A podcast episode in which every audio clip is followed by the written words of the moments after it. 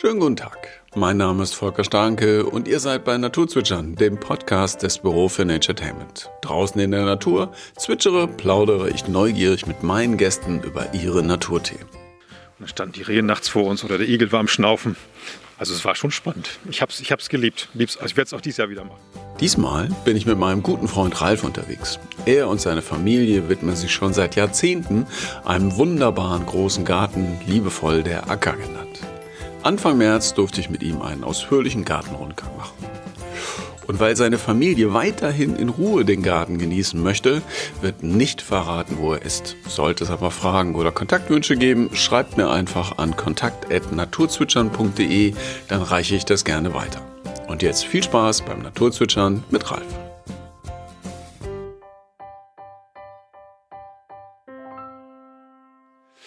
Hallo Ralf, herzlich willkommen bei Naturzwitschern. Grüß dich.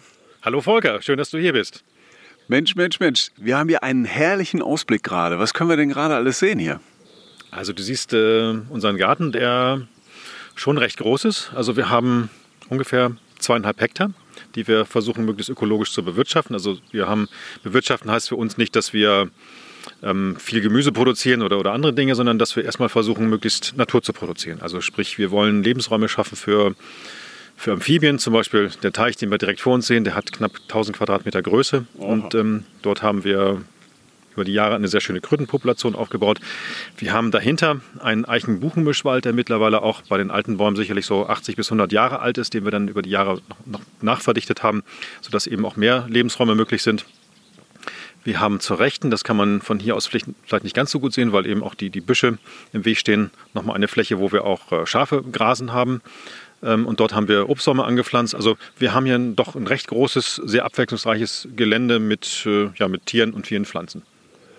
Wunderbar. Wo sollen wir denn anfangen? Wo geht es denn als erstes hin? Was meinst du? Also wir können gerne zum Teich gehen. Ich denke, das könnte sehr interessant sein. Lass uns vielleicht mal hingehen. Ja, gerne. Wann habt ihr denn angefangen hier? Ähm, die Anfänge liegen im Jahr 1981. Ähm, damals war das so, dass wir die Möglichkeit, also meine Eltern die Möglichkeit hatten, ein kleines äh, Stück Land zu kaufen. Und ähm, ich wollte als Kind immer gerne Teiche haben. Oder ein Teich haben, nicht Teiche haben, ich denke mal.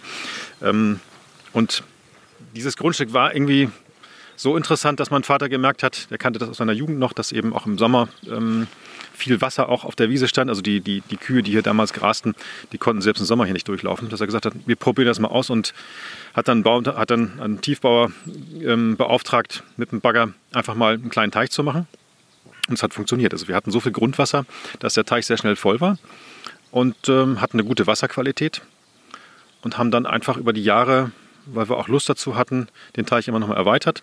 Gerade so in der Anfangszeit war es so, dass ähm, in den 80er Jahren Teichbau so aussah, dass man eine relativ steile Böschung hatte. Sowas wie Flachwasserbereiche, die ja für das, für das Leben im Wasser sehr wichtig sind, also warme Bereiche, wo eben auch das Ableichen stattfinden kann. Gab es damals nicht. Das war sehr klassisch und wir haben dann über die Jahre wirklich ähm, immer wieder Reparaturarbeiten am, am, Profil durchgeführt, sodass wir mittlerweile auch sehr viele Flachbereiche haben, wo eben auch die, die Fische leichen können, wo die Kröten zu Hause sind, die Frösche sind da. Ähm, also wir haben versucht, eben dem, dem Teich ein Profil zu geben, dass er eben auch gut funktionieren kann. Jetzt sehen wir hier ja unterschiedlichste Bereiche äh, und der Teich ist gerade auch richtig prall gefüllt. Das mit dem Grundwasser, äh, das funktioniert immer noch, oder?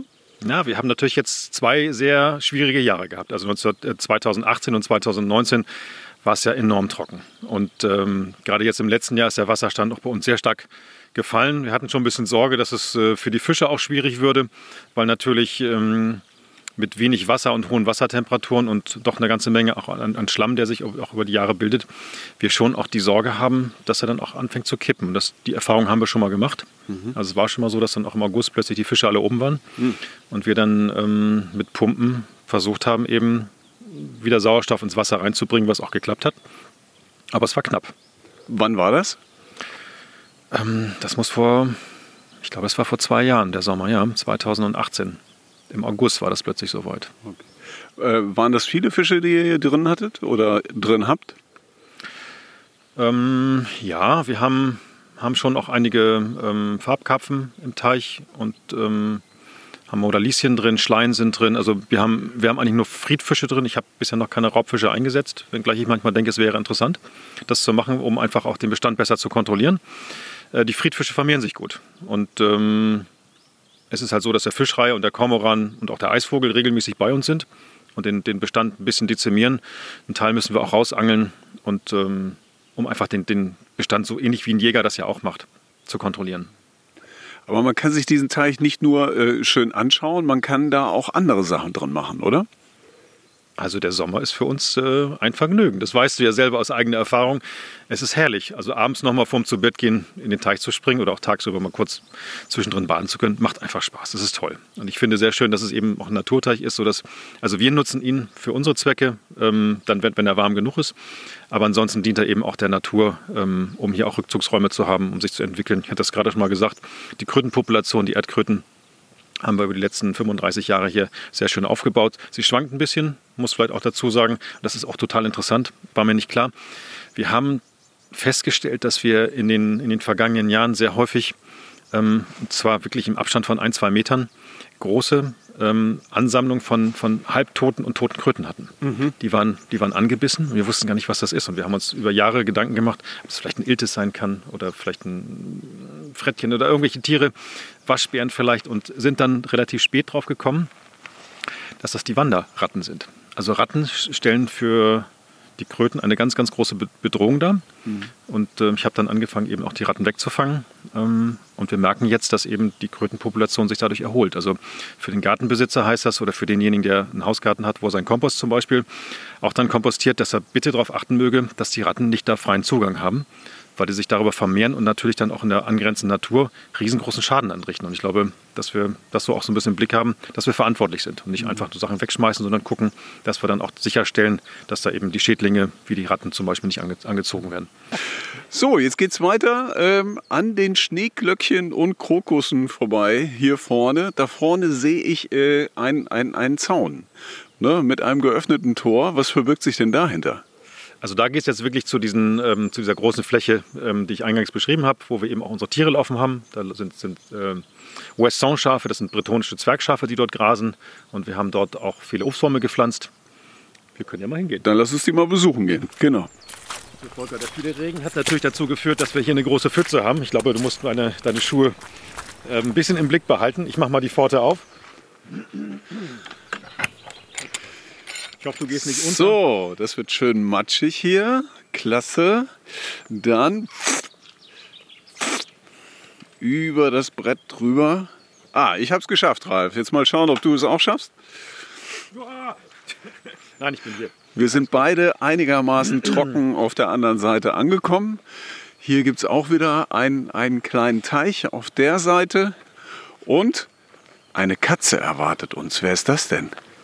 Ja, die ist uns zugelaufen. Ähm, wer sie ist, weiß ich nicht, aber ähm, ein sehr interessierter Kater, der jedes Mal, wenn ich hierher komme, mich begrüßt und anguckt. Jetzt, jetzt am Jauen ist.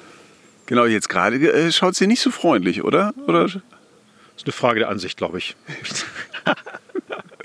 also sie hat sich gestreckt und geht ihrer Wege. Ähm, seit wann habt ihr dieses Gelände hier? Ich glaube, das ist erst später dazugekommen. Ja, ich glaube, es sind jetzt sechs Jahre her, dass wir es gekauft haben. Das ist also eine ehemalige Tannenschonung. Ähm, hier hat jemand äh, viele Jahre lang Weihnachtsbäume produziert. Und als es dann nicht mehr machen konnte, hatten wir die Möglichkeit, das zu erwerben. Und haben uns dann überlegt, dass eben diese vielen Tannen, und wir hatten wirklich hunderte von Tannen hier stehen, und zum Teil auch sehr große Bäume, die, die einfach auch für die Weihnachtsbaumproduktion nicht mehr geeignet waren, weil sie schon fünf, sechs, sieben Meter hoch waren. Mhm. Dass wir die einfach entnommen haben, um eine Freifläche zu schaffen, die möglichst sonnig ist. Und wir haben dann von Eckhard Brandt, das ist jemand, der hier im Norden, glaube ich, bekannt ist, das ist so dieser ähm, rauschebärtiger ähm, alternder Obstbauer, der sich spezialisiert hat auf, auf alte Kultursorten. Haben wir fast 50 Bäume gekauft und haben die auf dieser Fläche ja, gepflanzt, ähm, sind auch schon relativ gut gewachsen, hoffen, dass wir auch schon bald die ersten Erträge haben. Mhm und möchten gerne diese Fläche umwandeln in eine Fläche, die sowohl die Produktion zulässt für uns, dass wir also jetzt eben Obst produzieren und dann auch vermarkten können hoffentlich, aber gleichermaßen eben auch Rückzugsräume für, für Tiere haben, die eben wärmeliebende Flächen auch, auch, auch mögen. Du kannst sehen, dass wir relativ viel Totholz auch haben liegen lassen. Ähm, wir haben eine riesengroße Benjeshecke, also die, die Bäume, die wir runtergeschnitten haben. Die haben wir dann, also die, die Zweige die, und die Äste, haben wir auf eine Benjeshecke gelegt. Die ist hier über 200 Meter lang, hat eine Breite von drei Metern und eine Höhe von, von, von zwei Metern. Also es ist schon relativ viel, was wir über die Jahre auch angesammelt haben. Und können aber ganz deutlich merken, dass wir auch Insekten haben, ähm, die wir sonst, die eigentlich auch so auf Totholz auch spezialisiert sind. Also es, es, es, es, es, es lohnt sich, Sachen liegen zu lassen, nicht alles aufzuräumen. Das, ich, viele, viele Käferarten, oder? Ähm, das kann ich dir nicht genau sagen. Also da habe ich jetzt nicht so sehr die Untersuchung gemacht, aber ich finde schon, dass das deutlich wird, dass eben eine ganz andere Lebendigkeit auch reinkommt. Ne? Also wir können, wir sehen auch Arten, die wir sonst so nicht, nicht festgestellt haben.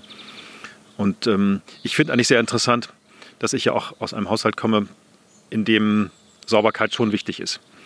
Und diese Frage, wie geht man mit, mit, mit Holz, das man umgesicht hat oder mit Totholz, wie geht man damit um? Ähm, habe ich für mich dann über die Jahre mal so beantwortet, dass ich gesagt habe, ich, ich säge es raus, ich mache da Feuerholz von, ich, ich, ich nutze es für, für, für uns Menschen. Und finde aber mittlerweile, dass das Totholz einfach in den Garten reingehört. Ich finde es äh, nicht mehr, also ich finde es dekorativ, ich gucke mir das gerne an. Ich finde diesen Zersetzungsprozess äußerst interessant und weiß eben, dass es sehr wichtig ist, um diesen Kreislauf auch wieder zu schließen. Und ähm, ja, so probieren wir einfach mal wieder Sachen aus, die wir vielleicht so in der Vergangenheit nicht gemacht hätten, aber wo wir sagen, es ist Zeit, einfach Neues auszuprobieren, auch Neues zuzulassen und vielleicht auch die Kritik, die da vielleicht auch mal kommt, zu ertragen. Jetzt, sind wir, jetzt sind wir hier am Rand, äh, sehen wir eine ganze Reihe von sehr hohen Nadelbäumen. Was sind das für welche? Das sind Douglasien. Ähm, die hatten damals die Funktion, eben diese Tannenschonung gegen Spätfröste zu schützen. Ich glaube, das ist so ich weiß es von unserem Nachbarn, der das damals ja auch, auch bewirtschaftet hat, dass eben er die Empfehlung bekommen hat, außenrum eine Hecke zu pflanzen. Ähm, hier zum, zum Osten hin ist es dann eine sehr große Douglasienreihe geworden. Die ist einfach in die Höhe gewachsen. Ich glaube, dass die Bäume, wenn du so hoch guckst, 15 Meter sicherlich hoch sind. Das sind, ja, no? ja das, sind, das sind grob 15 Meter sind das. das passt, ne? Du bist ja nur als ähm, Baumkletterer sehr erfahren, was so Höhen anbetrifft. Was man hier sehr schön sehen kann, und das ist, verwundert mich sehr, ist, dass die Tannen im letzten, in den letzten beiden Jahren enorm viele Nadeln verloren haben. Vielleicht ist das auch eine Beobachtung, die andere auch gemacht haben, wenn man so in den Tannenwald reinguckt. Man kann fast durchgucken. Früher konnte, die, konnte, konnte ich die Sonne nicht durchscheinen sehen. Mittlerweile ist es so, dass es ja, relativ schütter schon geworden ist. Also man sieht, dass die Bäume in den letzten zwei Jahren unter der großen Hitze gelitten haben. Haben die auch wirklich Äste abgeworfen oder nur die Nadeln? Es sind nur die Nadeln abgefallen, die Äste selber nicht. Durch den Sturm oder die Stürme der letzten Zeit sind es hier und da auch mal eine Spitze weggebrochen. Ähm, die Bäume stehen noch gut, aber es sind eben die Nadeln deutlich weniger geworden. Aber man kann die Douglasien auch riechen, oder bilde ich mir das gerade nur ein? Also du kannst du schon schon riechen. Und das Spannende an der Douglasie ist, dass wenn du am Stamm mal ähm, hochfährst, dann siehst du so, so, so Art Beulen. Und wenn du da drauf drückst, dann kommt ähm, ein Harz rausgequollen. Genau. Ähm, das duftet dann das äh, äh auch erstmal richtig, ne? Genau. Also ich mag es sehr gerne. Aber sehr dann passt es eigentlich ganz gut, weil ich habe gerade, äh, ich habe noch ein kleines Geschenk für dich. Hm. Kann, kannst ja mal reinschauen. Das passt gerade wirklich sehr gut. Aha.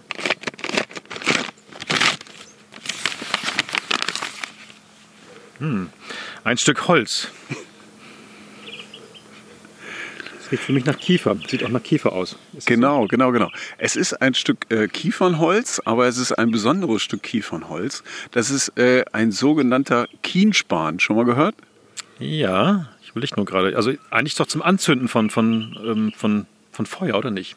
Genau, dafür ist es super geeignet. Man macht kleine Flocken daraus oder man holt sich halt kleine Späne runter von diesem mhm. Block und äh, kann die dann quasi als Feuerstarter kann man die nutzen. Ähm, den haben wir selber gefunden. Und zwar haben wir gesucht nach alten äh, Kieferbaumstümpfen. Ähm, weil die Kiefern und auch ein paar andere Nadelhölzer machen es so, wenn die halt ähm, gekappt werden, wenn die abgesägt werden, dann äh, versucht der Baum nochmal das Harz in den Stumpf mhm. reinzubringen, mhm. um die Wunde quasi zu mhm. schließen. Und das ähm, wird hinterher ganz hart und äh, kristallin innerhalb äh, dieses Holzblocks. Ja. Und dadurch brennt das dann so gut. Okay, also ein sehr hoher Harzgehalt, leichte ätherische Öle, die dann beim, beim Anzünden schnell Feuer fangen und ja, perfekter Anzünder. Riecht aber auch toll. Ja, also es, es, es riecht richtig toll. Also man kann, es, man kann es einmal zum Feuerstarten nutzen, aber man kann es, man kann es auch einfach mal auf die Heizung legen. Ne, dann hat man diesen Duft okay. auch wirklich im Raum. Ja, ist toll. Faszinierend. Das kann man aber auch riechen, meine ich, wenn man ähm, im Frühjahr durch die Wälder geht. Wenn die ersten Sonnenstrahlen da reingehen, das Ganze den, den, den Wald erwärmen. Er hat einen wundervollen Duft. Das ist das, was ich hier bei uns auch bei den Tannen auch so feststelle. Also im Frühjahr macht es einfach Spaß. Ich sehe wieder ein Tor, Ralf. Da ist noch ein Tor. Warum ist da noch ein ja, Tor? Also wir sind jetzt in einem Bereich, in dem die Schafe laufen. Ähm, und den hinteren Bereich, den wollen wir aber gerne ganz gerne auch vor den Schafen noch schützen, weil eben auch Frühblüher ähm, dort stehen, die haben bei, den, bei unseren Schafen keine Chance. Also ähm, vielleicht nochmal, um kurz über die, die Schafe zu sprechen. Wir haben diese Schafe angeschafft, weil unser jüngster Sohn gerne Tiere halten wollte und wir der Meinung sind und, und waren, dass die Schafe uns eben auch helfen, diese Obstweide, Obstwiese auch gut zu beweiden. Und ähm, ich habe eigentlich immer die Vorstellung gehabt, dass Schafe Gras fressen. ähm, das war. Also die Vorstellung habe ich immer noch. Ja, das, das machen sie auch. Aber ähm, ich habe das Gefühl, das ist nur ein Beibrot. Ähm, eigentlich fressen unsere Schafe, dadurch, dass wir auch so viele Büsche hier stehen haben, ähm, liebend gerne die Blätter. Also wenn du die, die Buchenhecke zum Beispiel anguckst, die hat hier eine Länge von 100 Meter, die ist in der Höhe, ähm, wo die Schafe sie, die, die Blätter auch gut fressen können, ist sie verbissen. Und die meisten Büsche, die wir hier stehen haben, sind mittlerweile zu Hochstämmen geworden, weil im unteren Bereich auch alle Äste weggefressen, also leer gefressen wurden. Und unser Bock hat sehr schön gedrehte Also äh, die Übeltäter nähern sich langsam an. Da kommt unser Bruno.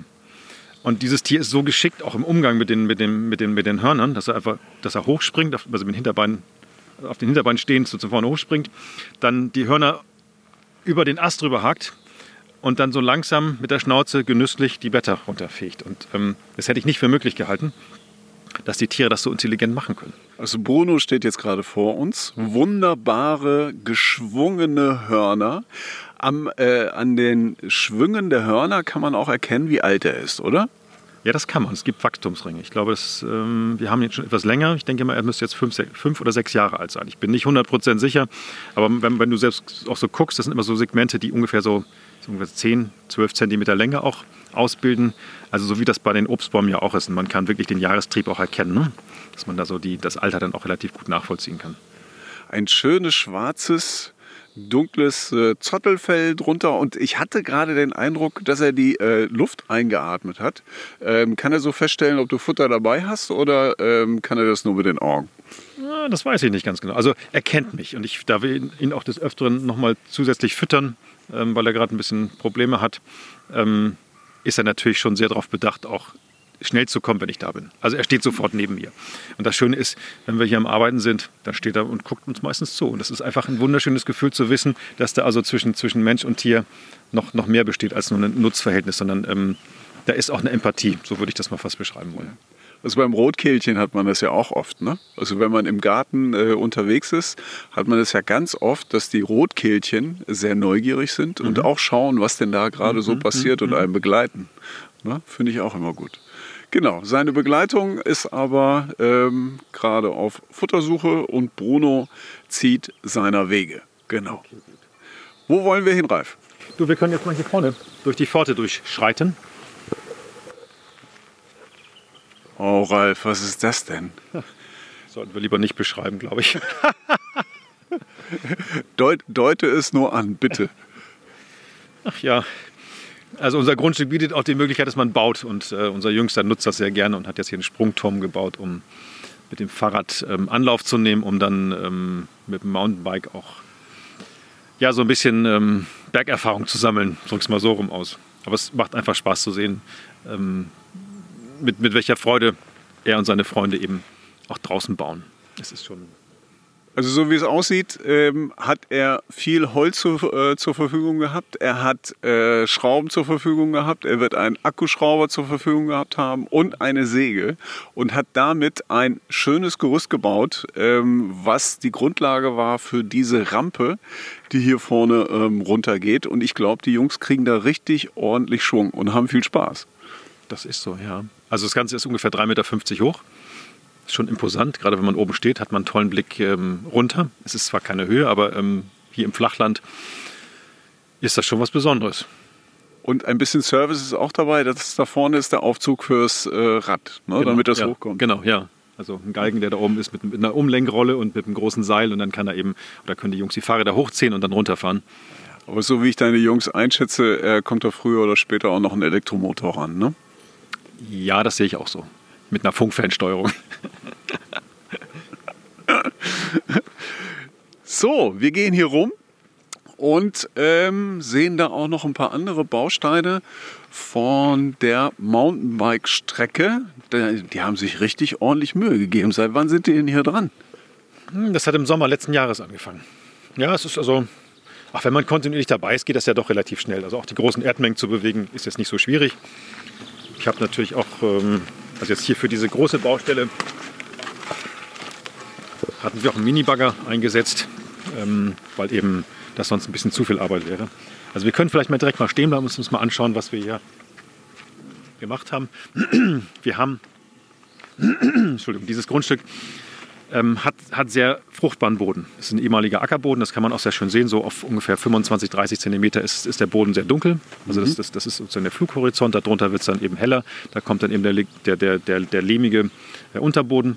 So, und ähm, uns ist über die Jahre immer wichtig gewesen, dass wir auch Blumenwiesen anlegen.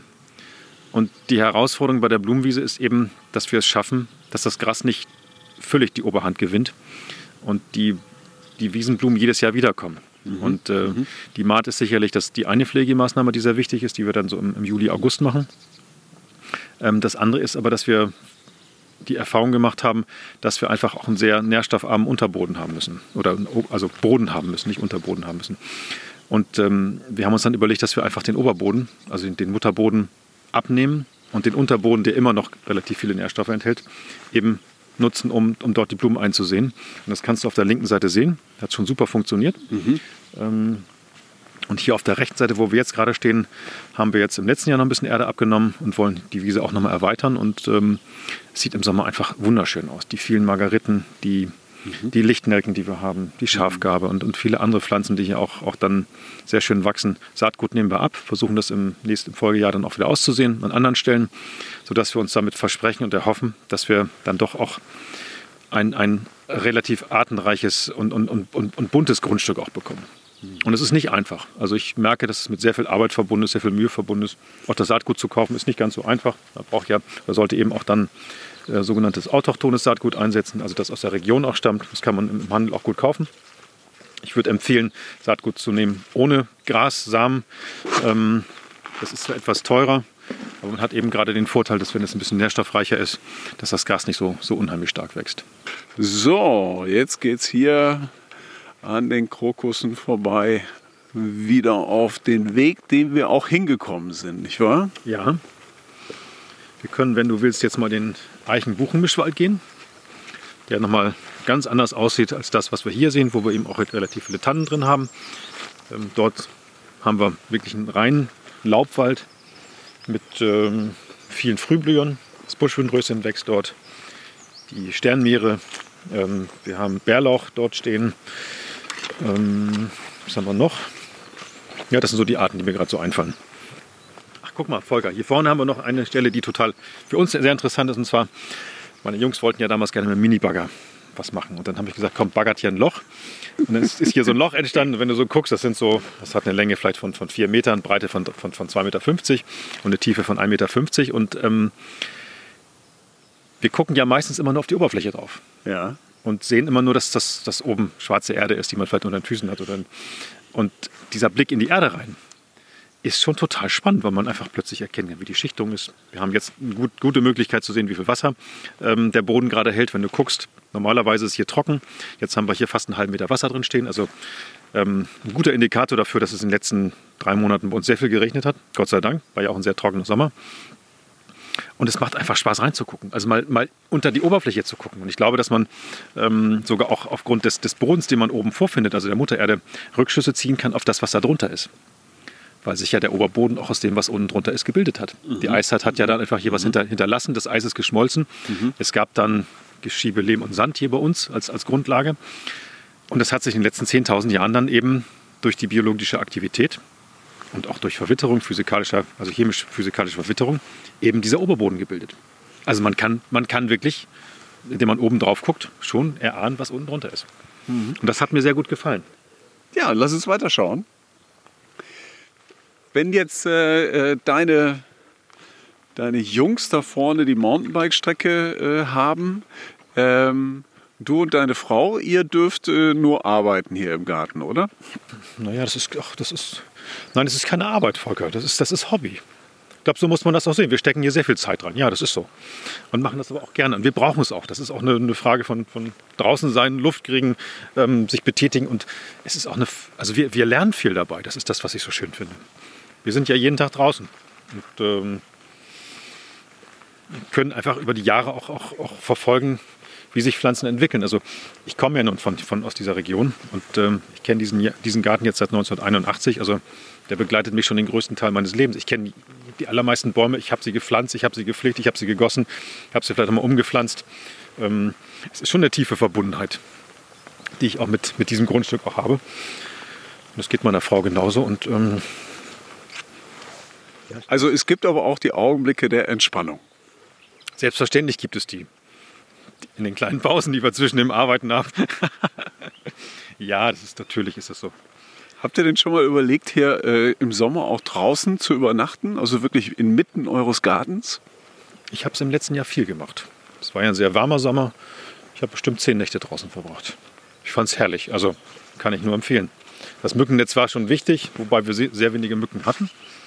Ähm, das war so der kleine Schutz, den wir nochmal nach, zu, zu, zur Außenwelt uns gegönnt haben. Und dann standen die Rehe nachts vor uns oder der Igel war am Schnaufen. Also es war schon spannend. Ich habe es ich hab's geliebt. Lieb's, also ich werde es auch dieses Jahr wieder machen. Ich werde es sicherlich die nächsten Jahre immer wieder machen. Und, so aber nur du ganz alleine? Ähm, nö, mit der Familie. So, es geht wieder durch den Matsch, durch das Tor hindurch. Und jetzt sind wir wieder am großen Teich. Genau. Aber es ist schon so, dass ihr nicht immer hier gelebt habt, oder? Also ihr, ihr, wart ja zwischendurch auch mal in der Stadt, wenn ich das richtig in Erinnerung habe. Ja, im schönen Hannover waren wir. Viele Jahre haben wir dort gewohnt, eben auch Ausbildung gemacht, studiert und auch gearbeitet. Und dann war doch irgendwann die Möglichkeit gegeben, wieder zurück aufs Land zu gehen, was ich sehr schön finde, weil ich das auch brauche. Also für mich ist das auch ein Lebensinhalt. Ich, ich kann nicht ohne, ohne meinen Garten, ohne draußen sein, gut funktionieren und deshalb ist das für mich auch schon ein Traum, der in Erfüllung gegangen ist, dass wir hier auch eben leben und, und, und arbeiten dürfen. Jetzt machen wir gerade die Pforte auf, dass wir hier diesen Bereich verlassen können.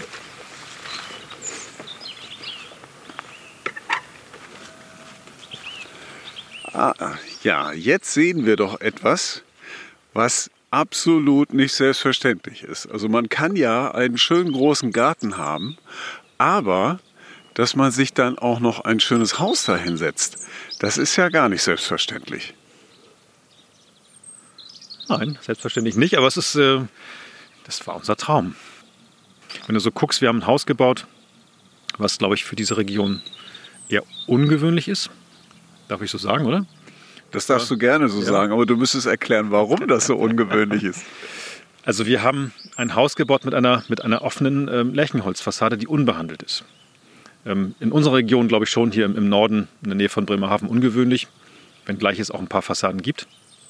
Wir wollten aber gerne eine Fassade haben, die möglichst ökologisch ist, die ähm, auch, auch die Möglichkeit schafft, dass, dass eben dieses Haus auch mit in seiner Umgebung auch so ein bisschen sich auflöst. Dass es also nicht, nicht so dominant rausragt. Ähm, und ich finde auch wichtig, dass dass man sich durchaus auch Gedanken macht, welche Baustoffe man einsetzt. Also wir haben eine Fassade, ähm, also die Fassade selber gemacht. Wir hatten den Anspruch, wollten es gerne selber bauen und es ist eine Fassade, die man komplett zerlegen kann. Also man schraubt die Bretter wieder ab, die Unterkonstruktion. Dann ähm, gibt es nochmal Holz, was wir auf die, auf, den, auf, den, auf, den, auf die Innenschale draufgeschraubt haben, kreuzweise, so ähnlich wie ein Fachwerk, haben das aus, ausgedämmt. Also es lässt sich ganz einfach verändern oder auch recyceln oder neu machen, wie auch immer. Das kann ich natürlich beim Klinkerstein nicht so. Da mhm, würde ich natürlich mhm. jetzt sehr, müsste ich jetzt alles kaputt machen, um das Haus dann neu aufzubauen. Und bei unserem Haus geht das ganz einfach. Du nimmst einen Akkuschrauber und dann bist du damit durch. Jetzt gehen wir vorbei an. Das sind Bienenkörbe, oder? Das sind Bienen, genau. Ein Freund hat äh, hier seine, seine Bienenstöcke ähm, stehen. Und äh, wir haben natürlich dadurch den ganz großen Vorteil, dass wir dann auch unsere Obstbäume gut bestäubt bekommen zum Teil so gut, dass wir schon zu viel Fruchtansatz haben, sodass ich dann im Sommer dann schon anfange, dann auch den Frucht, Fruchtansatz ein bisschen zu reduzieren. Aber das ist in Ordnung. Und äh, für Rainer ist es halt so, dass er dann auch eben guten Honig produzieren kann. Und es macht Spaß. Also ich stelle mich auch gerne neben die, neben die Bienenkästen und ähm, schnüffel mal ein bisschen, weil es, es, es, riecht so wundervoll. Wonach riecht das? Ähm, es hat diesen Geruch von, von, von, von Bienenwachs. Also was, ich finde es lecker, absolut lecker. Es riecht nicht nach Honig, sondern es ist mehr so ein, okay. so ein etwas herberer, ähm, wachsiger Geruch. dadurch, dass äh, die Bienen halt auch in ständiger äh, Bienenwachsproduktion sind, dadurch, dass die Wärme innerhalb des Bienenkorbs ist, dadurch kommt dieser Duft dann auch nach draußen. Ja, du kannst es gerade im, im, also dann riechen, wenn es draußen warm ist. Mhm. Und die Bienen dann zum Teil auch in den Einflüglöchern sitzen und dann mit den Flügeln wählen, um einfach mal Luft raus, rauszulassen. Ja. Also die, die, die Belüftung zu verbessern. Und dann kann man das, wenn, wenn der wenn der Wind jetzt nicht weht, wenn die Luft steht, dann, befindet, dann bist du hier in drei, vier Meter Entfernung in so einer Duftwolke. Und das ist einfach herrlich. Also es macht Spaß. Ähm, und die Völker sind gesund? Also er hat äh, bisher gute Erfahrungen gemacht? Naja, die, die Varroa-Milbe ist natürlich überall in den Beständen. Und da muss er auch was machen, hat er eine eigene Methode, die er einsetzt. Es funktioniert. Ich glaube, so wie ich das verstanden habe, hat er auch mal ein Volk, was, was nicht überlebt. Aber insgesamt kriegt das ganz gut hin. Jetzt sind wir langsam aber sicher nach hinten durchgegangen und man merkt plötzlich, die Bäume werden höher. Und wenn ich das richtig sehe, sehen wir doch ein paar Eichen, zwischendurch eine Buche. Habe ich irgendwas übersehen? Nö, das sind so die wesentlichen Pflanzen. Wir haben auch noch ein paar Eschen dort stehen. Ähm, und hier zwischen die kleineren Bäume sind zum Teil Hainbuchen. Wir haben hier Eiben dazu gepflanzt. Wir haben jetzt auch mittlerweile sehr große Ilex. Ilexe hier stehen. Du kannst hier sehen, dass zum, diese eine Eiche sogar schon umgebrochen ist. Vor drei Jahren im Sturm, im Sommer ist die uns einfach mal umgekippt. Was ich sehr schade finde, aber wir lassen sie jetzt erstmal so stehen und gucken mal, was passiert. Ich denke, es ist ein Bereich, wo eben auch für die, für die Öffentlichkeit ja sowieso keine Gefährdung besteht. Also wir können das Experiment mal wagen. Du siehst hier vorne haben wir ja auch schon Bäume, die umgekippt sind, die schon so alt sind, dass sie eben ja, nicht mehr standfest waren. Das lassen wir einfach alles so liegen, wie es runtergefallen ist und hoffen, dass die Natur dort gut was mit anfangen kann. Ähm, diese Bäume hier, die ja locker schon so ihre 25 Meter Höhe haben. Ne? Also die älteren von den Bäumen. Oh, da hinten sind gerade Kraniche gestartet. Direkt hinter eurem Grundstück. Und, und da vorne auf dem Acker ja. stehen sogar noch. Jawohl. Sechs Kraniche. Genau, direkt dahinter. Ihr habt viele Kraniche hier, ne? Ja, es hat sich, also in den letzten Jahren hat es deutlich zugenommen. Ähm, wahrscheinlich wegen, des, wegen der milden Winter. Ähm, also, dass sie jetzt im Winter so hier bei uns direkt angrenzend auf dem Feld sind, das habe ich noch nie erlebt. Das ist jetzt das erste Mal. Also man muss dazu sagen, rund um euren Acker herum ähm, Ihr nennt äh, euren Garten, euren Park, nennt ihr Acker. Deswegen ja, habe ich das gerade so gesagt, genau. Ähm, aber rund um euren Garten herum ist auch nochmal ein richtiger Acker, ähm, der sich halt bis zu den angrenzenden äh, Waldstücken zieht. Ähm, das führt mich eigentlich zu der Frage, wie hat das denn hier 1981 ausgesehen? Ähm, ist schon ein bisschen länger her, ja. Also die, die Eichen und Buchen, die du so sehen kannst, die mittlerweile sehr groß geworden sind, die waren damals vielleicht nur halb so hoch. Und ähm, die, ganze, die ganze Fläche wurde beweidet noch von Ponys. So dass hier also überall auch relativ, das war, war Gras. Ne? Also war so Wiese sozusagen mit, mit ein paar großen Bäumen drin. Also es war keine Ackerfläche, sondern es nein, wurde nein. einfach nur für die Pferde genau, genutzt. Genau, also hier ist der Boden nicht gut genug, um, um das wirklich auch zu beackern. Und äh, hier war schon immer auch ein Wald.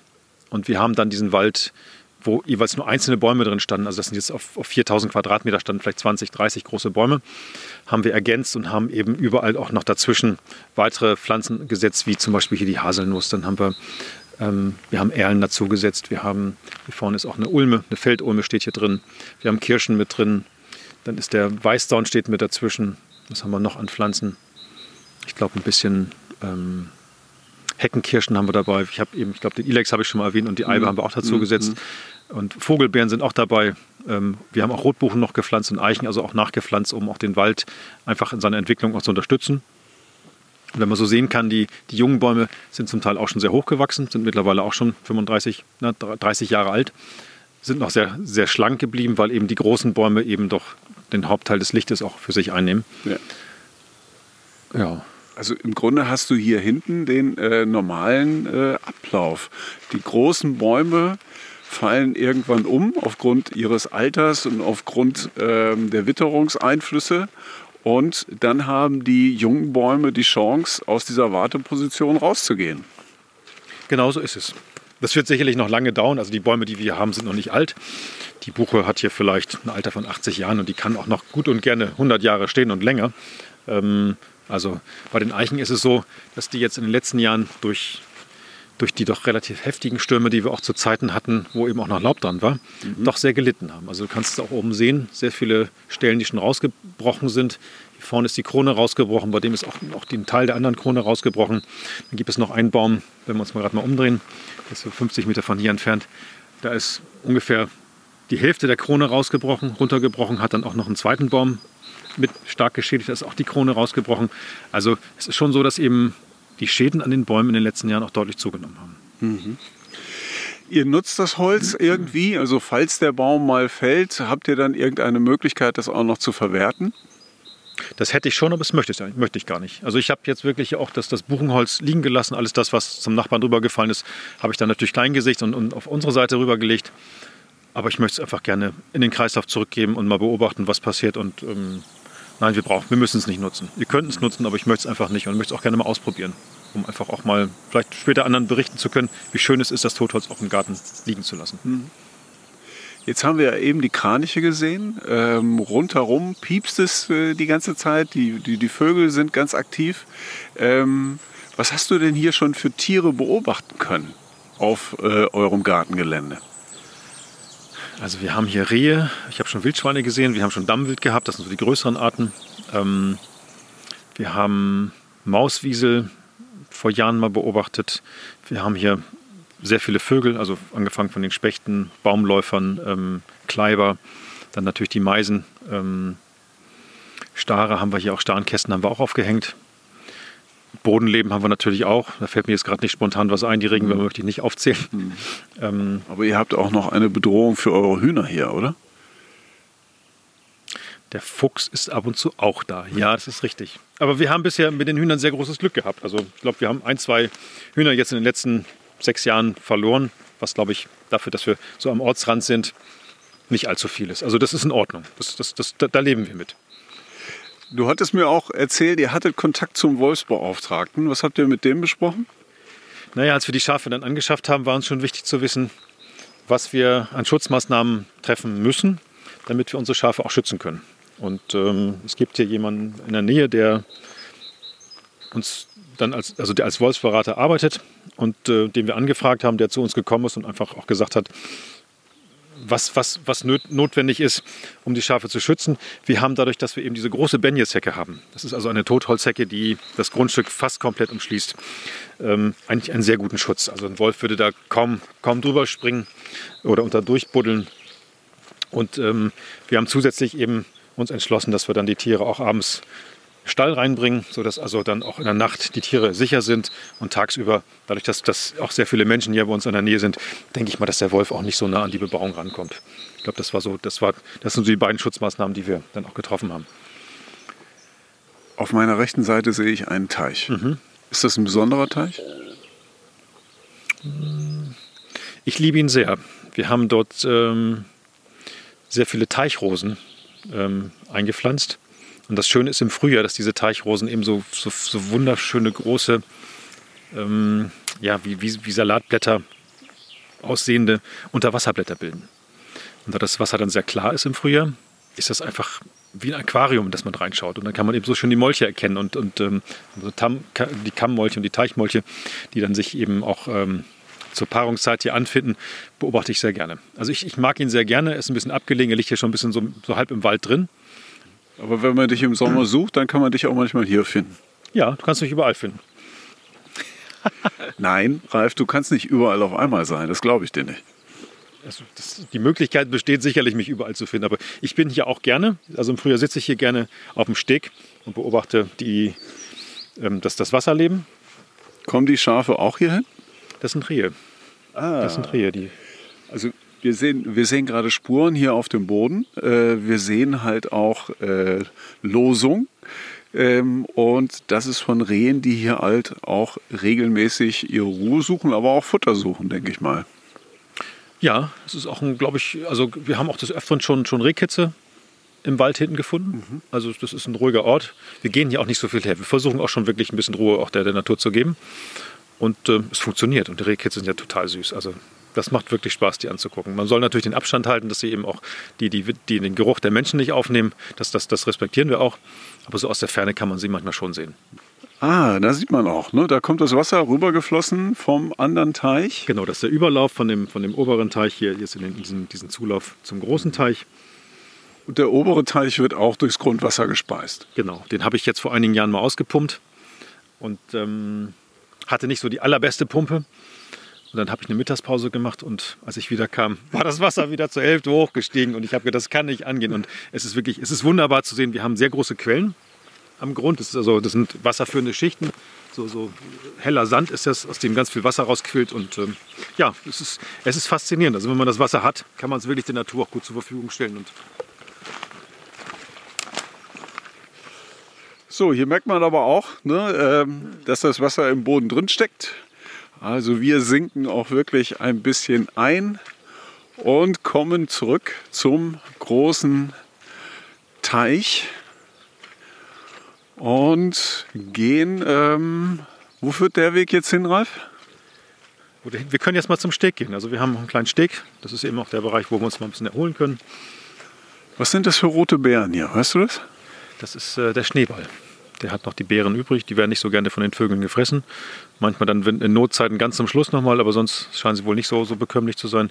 Sieht natürlich sehr dekorativ aus. Ne? Ja, ist schön. Ein schönes Rot. Ne? Ansonsten sind ja noch nicht so viele Früchte da. Hier rechts auch mal ein paar Birken. Oh, das war ein Teichhuhn, ja, wir haben das über den Teich geflitzt ist. Die haben wir jedes Jahr. Und ähm, unser Jüngster bastelt gerne mit seinem Nachbarn. Er braucht, der, das ist schon jemand, der, das ist auch derjenige, der eben auch dort hinten ähm, den Sprungturm gebaut hat und hatten sich dann vor Jahren überlegt, dass sie doch mal eine schwimmende Insel bauen wollten für Enten. Und äh, wir haben über, die, über viele Jahre hinweg nie Enten groß gekriegt. Also es gab keine Entenküken, es gab zwar Enten, die auch gebrütet haben, aber in der Regel war dann doch irgendein Jäger schneller, ob das nur die Krähen waren oder der Fuchs oder wer auch immer. Jeweils gab es keine Küken. Und ähm, mit der ersten Insel fing es an, dass wir plötzlich Enten hatten. Und das fand ich so faszinierend zu sehen, dass man einfach mal Sachen ausprobiert. Dann haben wir dann natürlich gleich noch zwei weitere Inseln dazugebaut, sodass eben auch die Teichhühner ein sicheren, äh, sicheres Versteck haben, um eben auch das Nest anzulegen. Und es funktioniert. Also wir haben, seitdem wir die schwimmenden Inseln haben, deutlich mehr Bruterfolg. Ja. So, Ralf, wir stehen jetzt hier auf dem Steg. Der ist trocken, die Sonne scheint.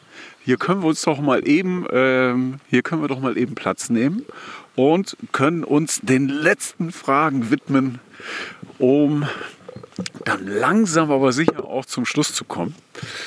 Also, was, was habe ich mir denn da aufgeschrieben? Ah, wie geht es denn mit eurem Garten weiter? Gibt es denn da noch Ziele? Ja, also wir wollen ihn noch blühender machen. Wir werden sicherlich in den nächsten Jahren noch mehr Zwiebelpflanzen dazu kaufen dass wir eben auch im Frühjahr nochmal ein breiteres Angebot haben. Wir haben schon relativ viel, hast du vielleicht auch gesehen, ist dir aufgefallen, aber es darf gerne noch mehr werden. Ähm, wir werden noch den, den Obst, Obstgartenbereich noch erweitern, auch ergänzen. Und ähm, ich will gerade, was haben wir? Vielleicht sicherlich den, den Gemüsebereich noch ein bisschen, bisschen erweitern, dass wir ein bisschen mehr noch Eigenproduktion noch machen. Mhm. Also schon auch ein paar Stationen, die ihr vor euch habt.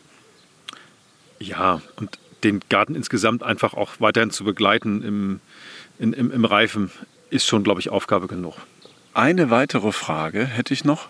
Und zwar, an welches schönes Naturerlebnis außerhalb dieses Gartens erinnerst du dich immer wieder gerne? Also da fällt mir spontan ein, dass wir im letzten Jahr eine Fahrradtour gemacht haben und ähm, sind dann eingebogen in ein Waldstück und haben ein ganz komisches Geräusch gehört. Es klang wie, wie, wie eine Alarmanlage. So wiu, wiu, wiu, wiu. Und ich konnte das nicht zuordnen. Und dann waren wir aber neugierig genug, zu, einfach näher an das Geräusch ranzugehen. Und dann haben wir, war also in der Nähe eine, eine Sandkuhle, eine ehemalige Sandkuhle mit einer Abbruchkante. Und wir haben dann gemerkt, dass aus einem Loch in dieser Abbruchkante dieses Geräusch rauskam. Je näher man ranging, umso lauter wurde das auch. Und dann kam tatsächlich ein Eisvogel mit einem Fisch im Schnabel und hat eben seine Jungvögel gefüttert. Und das fand ich so beeindruckend, das auch mal wirklich live gesehen zu haben. Wir haben ja selbst bei uns auch den Eisvogel im Herbst eigentlich immer zu Gast, weil er, weil er hier auch relativ gut ähm, an der Oberfläche die Fische fangen kann. Also wir haben viele Modalischen drin, das ist ein kleiner, kleiner Weißfisch. Ähm, aber dieses Erlebnis fand ich, das hat mich, das war ergreifend. Einfach Ja. ja, dieses Geräusch in Verbindung mit dem Wald und auch diese Entdeckung zu machen, hat Spaß gemacht. Und dass dann die Altvögel kamen mit dem Fisch, das war was Besonderes. Okay. Welches Naturerlebnis würdest du gerne nochmal erleben? Ein Vulkanausbruch. Ich habe gestern am Fernsehen geguckt und habe gesehen, Italien muss doch sehr spannend sein, gerade bei Nacht, wenn, der, wenn dann der Stromboli auch dann seine Glutasche in die Atmosphäre schleudert. Das würde ich mir gerne mal angucken. Ja, man spürt die Erde wahrscheinlich auch richtig unter seinen Füßen in dem Augenblick. Also es ist nicht nur das Farb- und Lavaspektakel, sondern auch, dass die ganze Erde in dem Augenblick wirklich richtig aktiv ist. Ja, man kann sich da, glaube ich, gut vorstellen, dass die Erde sich auch über die Jahrmillionen einfach auch durch diese Kräfte aus dem Erdinneren auch ständig verändert. Dass eben die Kontinentalplatten sich gegeneinander schieben, dass dadurch Gebirge entstehen, dass eben ja auch die, äh, auch die, die, die, die Kontinente, so, so, wie wir sie heute auf dem Globus finden, in, in zwei, drei oder, oder in 100 Millionen Jahren nicht mehr so sein werden. Also Meere verändern sich. Ähm, das macht schon, also es ist schon auch, auch sehr spannend zu sehen, dass eben der Faktor Zeit auf, auf dieser Erde so unheimlich viel verändert hat. Es ist alles in Bewegung. Ne? Kann man, ja. kann man, ja, ist es wirklich. Ja. Ähm, und die allerletzte Frage, Ralf. sagen wir mal, vor dir steht jemand und der sagt, nee, ich gehe nicht nach draußen und die Natur, die interessiert mich überhaupt nicht. Was würdest du dem denn sagen? Tja, was soll ich dem sagen? Also versuch ihn mal zu überzeugen, dass er doch nach draußen gehen sollte. Also ich kann es ja nur aus meiner eigenen Perspektive beschreiben. Ich bin gerne draußen. Ich mag die frische Luft, ich mag die Sonne, ich liebe auch das Arbeiten draußen. Ich finde es auch total herrlich und interessant, einfach zu sehen, was sich dort alles bewegt und, und, und ähm, wie Dinge zusammenhängen. Ich glaube, diese Neugierde, wenn man die hat, dann, dann geht man schon gerne nach draußen. Aber es gibt sicherlich auch Menschen, die haben da keinen Spaß dran. Ich, ich kann es für mich nicht nachvollziehen. Ähm, ich brauche das draußen sein. Ähm, aber ich vermute mal, es gibt Menschen, die schaffen das wirklich ihr Leben lang drin zu sein. Ja, äh, vielleicht schaffen wir das ja so, indem wir halt sagen, probiert es einfach mal aus. Ihr werdet merken, ne, ähm, vor, vorher hat euch was gefehlt. Ich glaube, Einverstanden? Ich, ich glaube, wenn, ja, also ich, ich weiß, worauf du hinausgehen möchtest und ich kann das auch nachvollziehen. Es ist wirklich zu spannend. Also es macht alles Spaß draußen. Ob es draußen das, das Spazierengehen ist, ob man durch den Wald geht, ob man mit, mit dem Paddelboot unterwegs ist, mit dem Fahrrad. Man kann unglaublich viel entdecken und erleben sollte natürlich dafür auch offene Sinne haben. Also wenn man die Augen aufmacht, kann man, und die, die Ohren natürlich auch und die Nase sicherlich auch, kann man mit allen Sinnen eben das Draußensein auch genießen und auch die, die, die Schönheit der Schöpfung dadurch auch entdecken. Und vielleicht da, dadurch auch einen Beitrag leisten, dass wir es eben doch schaffen, unsere Welt nochmal so ein bisschen wieder heile zu bekommen. Denn so gut sieht es nicht aus. Ich danke dir vielmals, Ralf, für diesen schönen, schönen Rundgang und äh, dass du uns allen ähm, euren schönen Garten, den Acker, vorgestellt hast. Vielen Dank und äh, wir hören uns bestimmt bald wieder. Tschüssi. Sehr gerne, bis bald. Tschüss. Vielen Dank, dass ihr bei Naturzwitschern, dem Podcast des Büro für Naturetainment, reingehört habt. Mein Name ist Volker Stark. Weitere Infos zum Podcast findet ihr unter naturzwitschern.de und wenn ihr Personen kennt, mit denen ich mal Naturzwitschern sollte, schreibt uns gerne an kontakt@naturzwitschern.de. Tschüss, macht's gut und genießt die Natur.